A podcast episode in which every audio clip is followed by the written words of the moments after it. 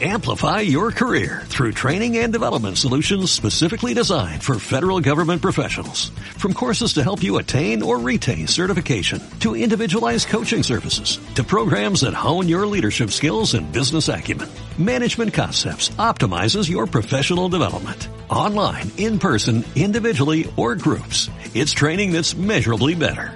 Learn more at managementconcepts.com. That's managementconcepts.com.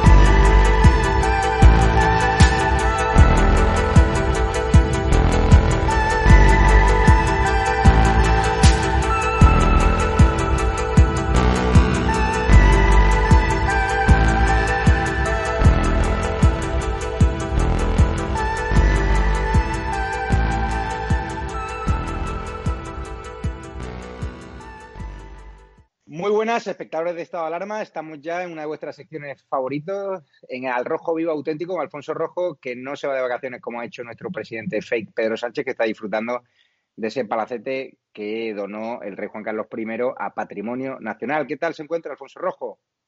Pues mm, aquí peleando como tú todos los días, pero hay que subrayar que Pedro Sánchez está casi siempre de vacaciones, como casi todo el gobierno, de vacaciones sino de vacaciones disfrutando de lo que pillaron y tienen a cuenta nuestra. Está rodeado usted de muchos grillos, ¿no?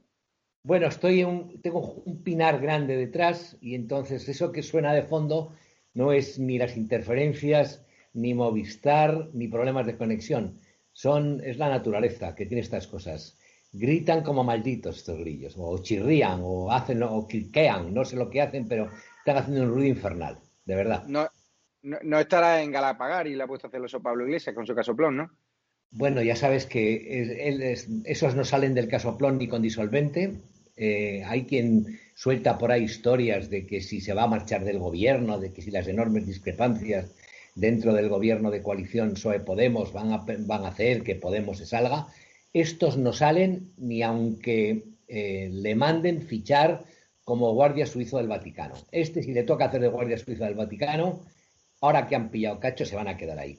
Porque es la otra cosa, ¿eh? que es lo asombroso. Y te lo digo a propósito de lo que estamos viendo hoy.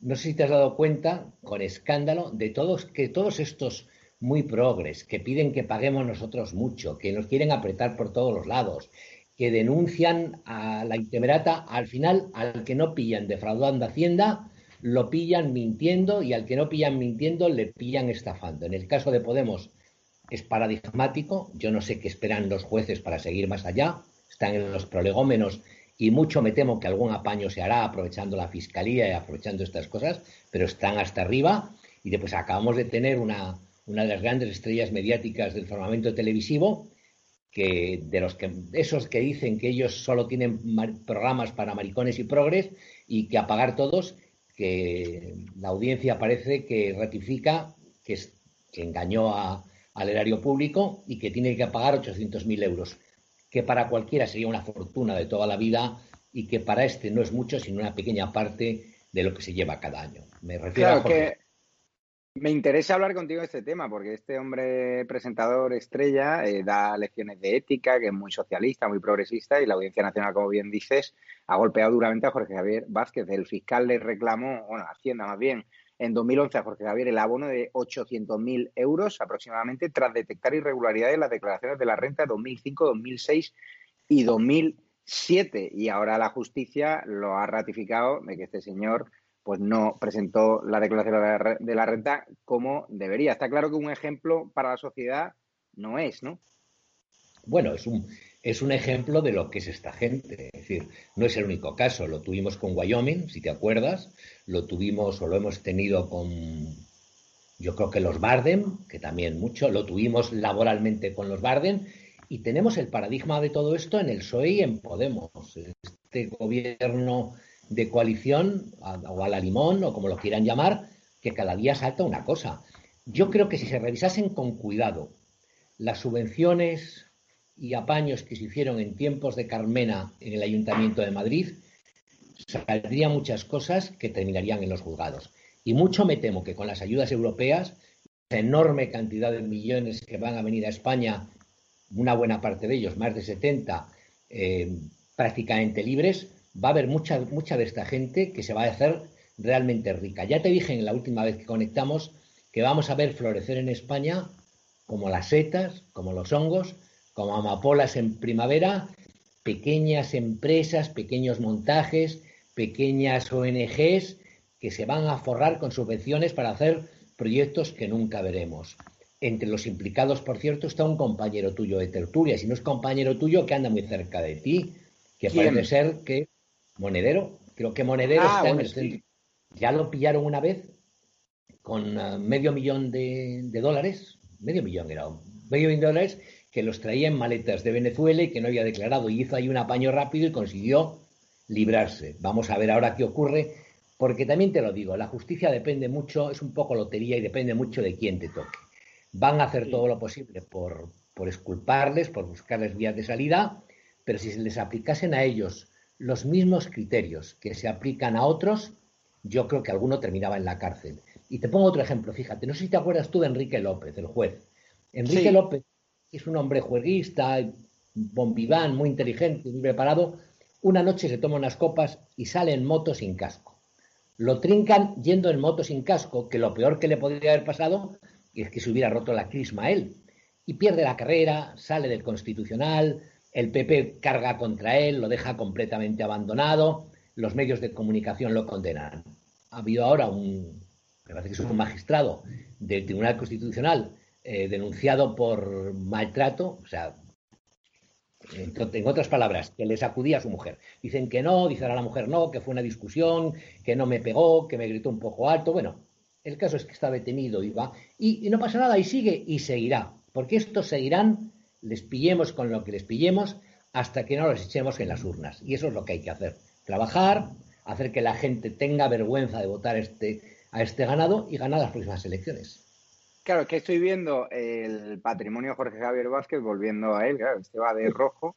Y fíjate, ha declarado desde 2003 su actividad en su sociedad, Jorge Javier SL, que cuenta con activos, según la información.com, de 4,5 millones de euros y que no presenta deudas significativas. En 2016 esos activos sumaban 5,3 millones de euros. Y ahí lo tienes en yate en Ibiza y yendo de rojo. O sea, que este es más capitalista que tú que yo.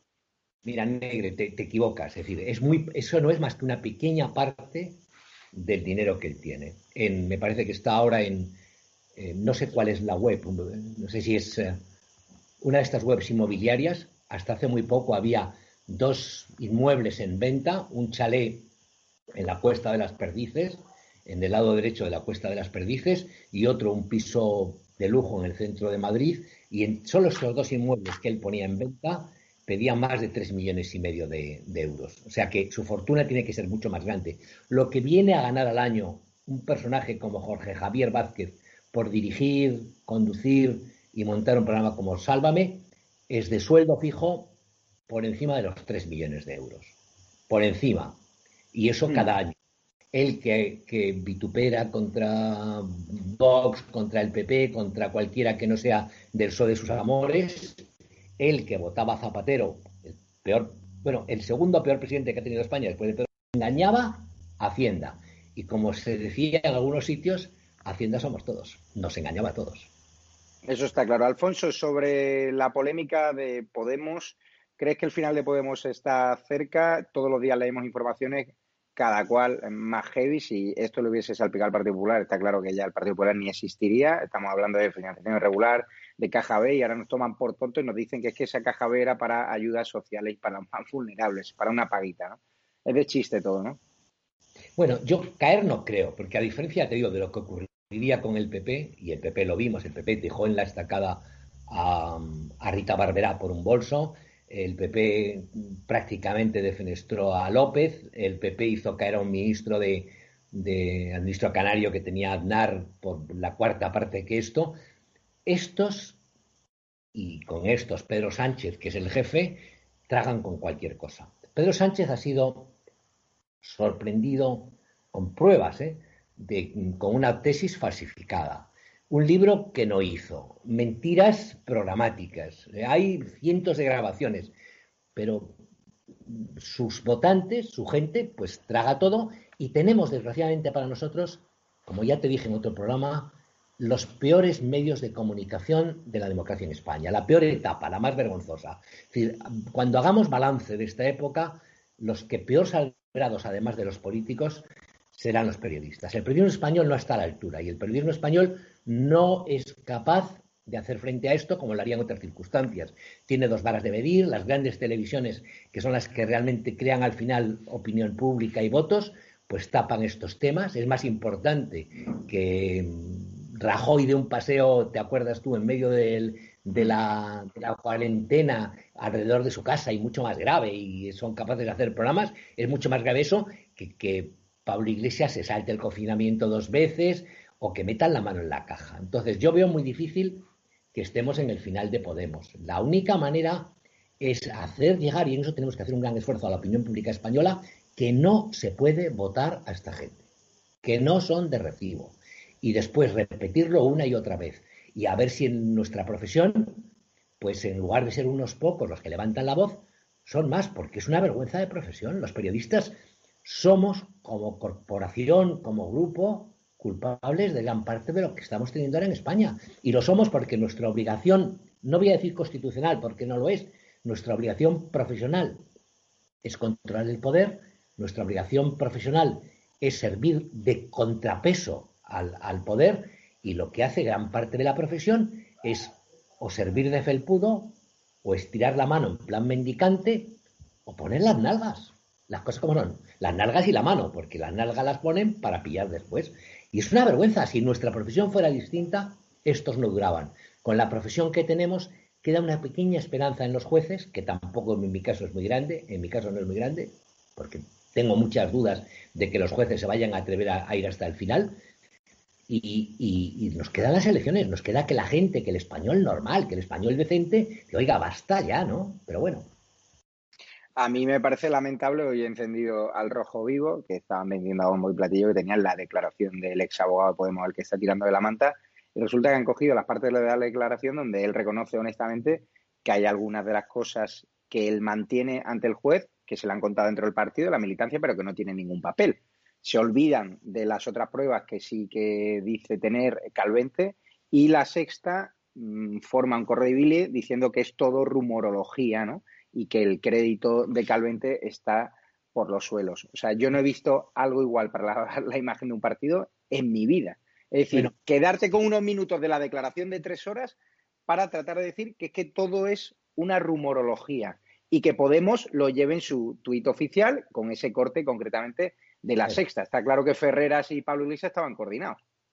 Bueno, eh, si recuerdas, hubo ya un incidente hace unos meses de una guardaespaldas, de una mm, vigilante de seguridad, de una empresa que tenían, una muy grande que hay, que tuvo sus discrepancias porque la, querían hacer eh, chacha para todo y ella entendía que era una profesional que no tenía que hacerlo, más roja que las amapolas, por cierto.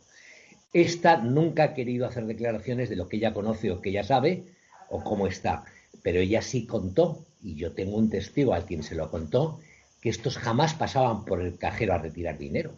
O sea que estos, cuando se refiere a estos, se refiere a las Irene Montero y Pablo Iglesias cuando no estaban en el gobierno. Estos nunca iban al cajero a recoger dinero, nunca iban al, banco a recoger dinero. Es decir, que tenían dinero en efectivo que vete tú a saber de dónde salía. Pues eso habrá que investigarlo.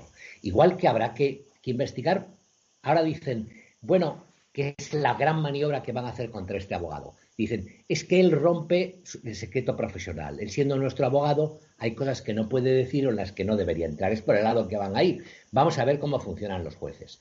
Que metieron la mano, no hay ninguna duda. Que recibieron subvenciones que destinaron a fines para los que no estaban destinadas, también es cierto. Yo lo que creo es que, que bueno, que vamos a dejar, eh, a esperar que la justicia se aligere y veremos por dónde sale Pero la catadura moral de esta gente ya la tenemos. Es decir, eran los que no iban a salir de Vallecas porque tenían que estar cerca del pueblo y se han ido al casoplón. Eran los que no podían cobrar más de dos sueldos mínimos y cobran 50. Eran los que festejaban que apalizasen a un policía o a un guardia civil y ahí los tenemos. Eran, son los que han estado a partir un piñón con los etarras y decían que ETA tenía razón son los que han apoyado el independentismo en Cataluña y el jefe de todos, porque tampoco nos podemos olvidar, se llama Pedro Sánchez. Es decir, aquí la clave, y no podemos apuntar donde no es, es Pedro Sánchez. Es decir, Pedro Sánchez es mucho más peligroso, es mucho más importante que Pablo Iglesias, que Monedero, que Irene Montero y que toda esta gente, porque es el que hace posible que esta gente marque política en España y meta la mano en el saco.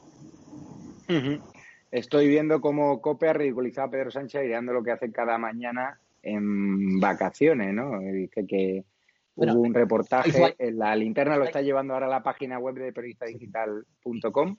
Pues tenemos varias historias que están bien. Una es lo que ganan estos dos, lo que ganan, hemos, lo hemos visto hace un ratito en País Digital, que es lo que ganan Irene Montero y Pablo Iglesias y que es dinero del contribuyente y llama la atención la cantidad. Pues te digo yo que no se van a mover de donde están porque no se van a ver en otra. Y ya no van a volver ni al pisito de Vallecas ni van a vivir a nada. Ellos han pillado el casoplón y es casoplón forever.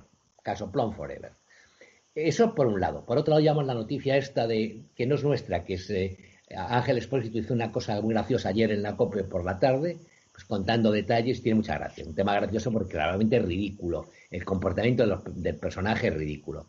Y llevamos, mm, bueno, y lo que llevamos más es, bueno, lo que estamos contando aquí, como el, abogado, lo que dice el abogado a misa. Es decir, el abogado que habla por rencor, sin ninguna duda, que habla despechado, sin ninguna duda, pero él dice, a mí me intentaron echar encima abusos sexuales para desactivarme. Entonces, bueno, pues que salga el sol por Cartagena. Yo creo que si el abogado se mantiene y se va a mantener y el juez es decente, alguno de estos lo colocan. Y no, son y no es cualquiera, no es un empleado pequeño de Podemos, son el jefe de gabinete, es Monedero, que es el, el, el presidente de su FAES morada o como se llame, es toda esta gente. Y después vamos a ver lo que ocurre con las ayudas recibidas por sus organismos próximos durante la etapa de Carmena, que es un tema en el que hay que investigar. ¿Cuánto dinero del Ayuntamiento de Madrid que tenía que haber ido destinado a otros fines, terminó en manos de estos para hacer lo que han hecho. Claro, no, no, eh, pero me, cuentan de, en el puerto de Santa María que no se está viendo mucho a Ferreras, que parece ser que no sale de su urbanización, porque incluso ha podido llegar a tener un inconveniente. ¿Usted entiende que la gente esté muy cabreada con él? Porque, claro, viviendo al rojo vivo, ese campaña la imagen que le han hecho a Podemos después de ser gravemente acusado por financiación irregular y por caja B, es brutal. ¿Tiene motivos para preocuparse Ferreras por su integridad? España es una sociedad bastante pacífica, demasiado. yo lo he dicho a veces, y en cualquier otro país, ya no digo de nuestro entorno, lo vimos en la propia Inglaterra, o se llega a producir un fenómeno como el de ETA con la persistencia que tuvo, aquí mm, habría habido muertos de todo tipo y en todos los lados. Se produjeron la reacción que se produce en Gran Bretaña, en Irlanda del Norte, es una mm, es una reacción violenta contra el IRA y tremenda, ¿no? Y aquí es una sociedad bastante pacífica, incluso es pacífica en el acoso. Ellos sí pueden acosar. Después, ah, es decir, yo no creo que le vaya a pasar nada. Le pueden dar unas voces o preguntarle cualquier cosa. Hará mucho calor y, como, y no querrá salir para no calentarse más todavía. Pero que están sirviendo a, intereses muy concretos, que son los del poder, y que se están saltando por encima lo que es su obligación profesional, a mí no cabe la más, a mí no me cabe la más mínima duda. Llevábamos hace unos días una historia que tuvo bastante éxito de lecturas, que debe estar todavía colgada en Periodista Digital, sobre Neutral y Maldita.es, los famosos eh, detectores de bulos y de mentiras. Y digo, ¿y cómo esta gente nunca detectó que no había comité de expertos? ¿Cómo nunca ha dicho ni ha sacado un buen informe sobre el comité de No era un bulo lo del comité de expertos, no es la mayor mentira que han colocado Televisión Española, La Sexta, el gobierno y toda esta gente. Pues los, controladores de bulos, los controladores de mentiras, ahí miraron para otro lado, como hacen casi siempre. En el caso de la sexta, eh, la sexta está al servicio, pero la sexta no es lo más importante, es casi peor No debemos dejarnos deslumbrar por la coleta de pescadilla, ni por eh, el casoplón, ni por las tonterías de Monedero, que a fin de cuentas son segunda división. El personaje clave en esta historia, con el que nos tenemos que jugar los cuartos, es un personaje sin, chip moral, sin estructura, al que movido simplemente por la ambición, que se llama Pedro Sánchez. Y con Pedro Sánchez, un PSOE que aplaude y permite todo este tipo de cosas. Y luego tienes al rey emérito, que el pobre hombre le echan como un perro por la puerta de atrás y sigue los medios de comunicación en RQR, las televisiones dándole caña, preguntándose por su paradero. ¿Por qué no le dejan en paz? Pero pues tú no viste, tú no viste la, la, intervención. Yo he leído después, no la vi porque ya digo que no veo nunca televisión, pero en que dicen eh, Pedro Sánchez, el de la tesis fake, el de nunca pactaré con Bildu, el de me quita el sueño Podemos y no puedo estar con ellos, dice es que un dirigente tiene que ser ejemplar. Digo, pero bueno, la vergüenza era verde y se la comió un burro, señor Sánchez. Pero es que ese tipo de cosas. Y lo del rey, pues es, bueno, como es jugoso, está a medio camino entre el corazón y la información, y la prensa española es lo que es, es donde han puesto el foco, pero no solo el, el Rogerio andante, lo han puesto medios absolutamente, yo creo que con muy pocas excepciones, medios absolutamente respetables. Oiga, mucho más importante que si el rey se fumigaba a una señora o no, o se beneficiaba a un aristócrata o no, hay cosas mucho más importantes en este país. Aquí se han olvidado de los muertos por el coronavirus y los que han ocultado los de los. Ya se han olvidado la gente de eso. La gente ya se ha olvidado de la pifia de las mascarillas, de la pifia de los respiradores, de los contratos dados a dedo. La gente se ha olvidado de las residencias de ancianos donde morían como peces. La gente se ha olvidado de, bueno, se lo va a recordar en el otoño el índice de paro, pero se ha olvidado el desastre en que nos han metido. Y andan todos preocupados por si el rey Juan Carlos, 82 años y al final de sus días, mm, le daba presión a un aristócrata o no se la daba. Pues claro que se la daba. Yo estoy absolutamente seguro que el rey fornicaba de pero absolutamente seguro. Pero bueno, no es para mí lo más importante.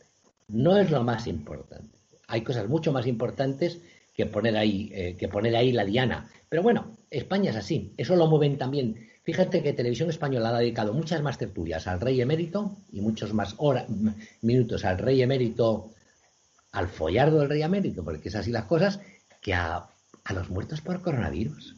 Que en este país prohibían a los ayuntamientos del PSOE guardar el más mínimo luto por los muertos que aquí no se puso una bandera media alta en una institución gubernamental de alto nivel hasta pasados cuatro meses de pandemia.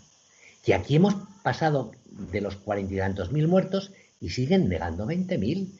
Que aquí se ha negado el pan y la sal a todo el mundo. Que en este país se están acercando a, escondidas presos de ETA, eh, haciendo concesiones a los nacionalistas que han estado por la calle, los golpistas catalanes, y las televisiones están fijas en que si el rey lo que le hacía Rey a Corina. El menor día nos van a hacer, bueno, yo te digo, el menor día nos van a poner, ya te, digo, vídeos guarros, estoy casi seguro, casi seguro. El caso es distraer. ¿Y tú tienes la sensación como perro viejo de que no nos están contando la verdad de esta ola de contagios y que nos van a volver a confirmar, a confinar, como dice la prensa extranjera, alguna prensa, algún periódico de británico? Confinar no creo porque la economía no resistiría. Ellos ya han llegado a la conclusión de que mejor que muera el personal que un confinamiento. El confinamiento no es económicamente posible, creo yo. Yo creo que no es posible. Eh, o por lo menos un confinamiento brutal como el que tuvimos. Pero habría que hacer una reflexión. Si España fue el país que tuvo el mayor confinamiento, ¿por qué ha tenido más muertes que ninguna y ha tenido y no ha salvado a la economía? Es decir, no hemos salvado ni la economía, este gobierno no ha sido capaz ni de salvar la economía ni de salvar la vida. Es decir, es malo para la economía y malo para la vida. Y respecto a las cifras actuales, claro que nos mienten. Hay ahora mismo, que lo acabamos de subir a Periodista Digital, un comunicado de los colegios de médicos, de los colegios de médicos, o del colegio de médicos, censurando la falta de información, la manipulación de la información y las inexactitudes en la información. Y eso es grave. Porque son profesionales, no lo hacen desde el punto de vista político, tienen todas las ideologías, tienen pues eh, el juramento hipocrático y tienen que defender la vida, ¿no? Y defender la salud de, la ciudadanía. Pero dicho esto, cuando los profesionales denuncian que hay manipulación, yo estoy seguro que hay manipulación. Además, no tenemos que, tampoco tenemos, tampoco tenemos pruebas. Esa es la verdad. En eso estamos como la sexta. Tampoco tenemos pruebas de esto. Pero es evidente. Si uno mira las cifras y no se cree a, Simón y aquello de los accidentes de tráfico en la carretera, en España han muerto en los meses de pandemia 30.000 o 20.000 personas más que las mismas personas que murieron en el mismo periodo del año pasado. Entonces, ahí nos los han ocultado y lo siguen ocultando y mentirán lo que les haga falta. Usted que tiene hijos también pequeños, ¿quieren a un jefe como Fernando Simón, como asegura ADE con una encuesta que han hecho a los niños? Los míos, bueno, los míos, eh, es decir, eh, ya tienen una edad como para no jugar, pero esto es, a mí me recuerda, eh, no sé si te acuerdas tú, una vez que hubo un, no sé qué, el, no sé qué, caravana de reyes en Madrid que salían como muy raros vestidos los reyes y que los niños decían, ya llegan los payasos, ya llegan los payasos, no sabían ni qué eran los reyes mm. magos. A mí Simón me parece un personaje de chiste, de verdad. Es decir, probablemente es muy, muy, bien intencionado, probablemente es muy buena persona, probablemente es un buen padre de familia, pero es, un inepto total. Es decir, si el gran experto en contagios no acierta una, tendría que tener la dignidad de decir, oiga, me he equivocado, no he sido capaz de prever, todas las previsiones que he hecho han estado equivocadas, me ha desbordado el asunto porque no me quedaba otra, pongo mi cargo a disposición. Pero este que ha hecho, a este le da igual. Si este, este antes de las manifestaciones feministas, de la que de feministas, le preguntaron, y fue los que dije, bueno, si mi hijo me dice, o mi hija no sé lo que dijo, pues que vaya. Pero oiga, pero oiga, le preguntaron por, por Pablo Iglesias saltándose el confinamiento y no se atrevió a pronunciarse. Le preguntaron por las cifras y no se atrevió a pronunciarse. Yo, la verdad es que a mí me ofrece muy poca confianza. Decía que no hacía falta la mascarilla, después han hecho obligatoria la mascarilla. Decían que no, que en España no iba a haber más que unos pocos casos, y hemos tenido 50.000 o 40.000. A mí, Simón, si alguien dice que lo quiere como que era como amigo o como profesor o como qué. Como jefe, como, jefe. Como jefe. Ah, bueno, como jefe por, por colgado, ¿no? Yo tengo un jefe que está siempre en la inopia, ¿no? Será por eso. Digo yo. pues. pues sabes que hay muchas y hay un tipo de jefe que está colgado. Y bueno, eh, está, y hay un jefe extraordinario que es el chutao, el que desde la mañana hasta la noche tiene poca vida y anda chutado. Yo creo que ese es ese tipo de jefe. A mí me parece una broma. De todas formas, la encuesta para el que la, para el que la paga, ¿eh? No, está claro. Pues muchísimas gracias, don Alfonso Rojo. Síganle, director de Periodista Digital, www.periodistadigital.es o .com y le podrán ver el próximo martes en Marbella en el Asador Guadalquivir en una de sus conferencias estelares. Un abrazo. Un abrazo y ya digo, en Marbella el próximo martes estaremos allí haciendo el programa que vendrá Alfonso Rojo en exclusiva para todos vosotros. Muchísimas gracias.